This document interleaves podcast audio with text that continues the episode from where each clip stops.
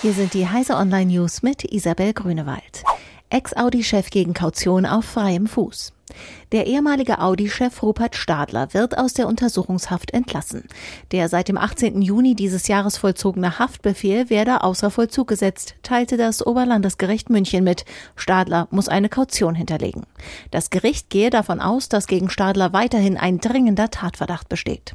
Die Ermittlungsbehörden werfen dem Ex-Audi-Chef vor, nach Bekanntwerden der Abgasbetrügereien den Verkauf von Dieselautos mit falschen Abgaswerten zugelassen zu haben.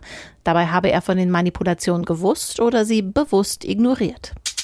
Boston Metal will Stahl mittels Elektrolyse produzieren.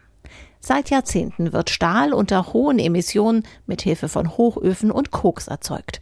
Das Startup Boston Metal, eine Ausgründung aus dem MIT, will mit einem grundlegend neuen Verfahren die Kohlendioxidemissionen bei der Herstellung von Stahl verringern.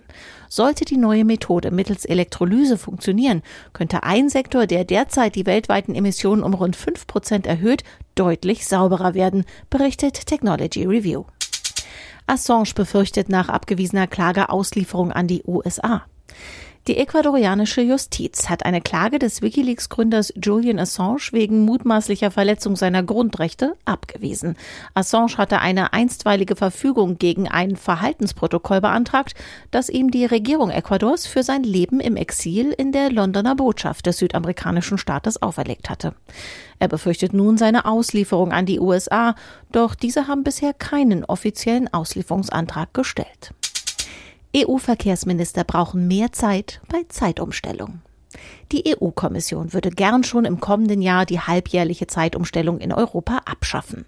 Einige EU-Verkehrsminister stehen dem skeptisch gegenüber.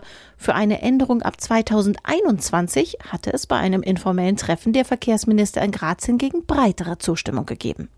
Zuletzt hatte etwa die Luftfahrtbranche zunehmend Besorgnis geäußert. Beim Verhandeln und Festlegen der Flugslots sei mehr Zeit nötig, hieß es. Diese und alle weiteren aktuellen Nachrichten finden Sie auf heise.de.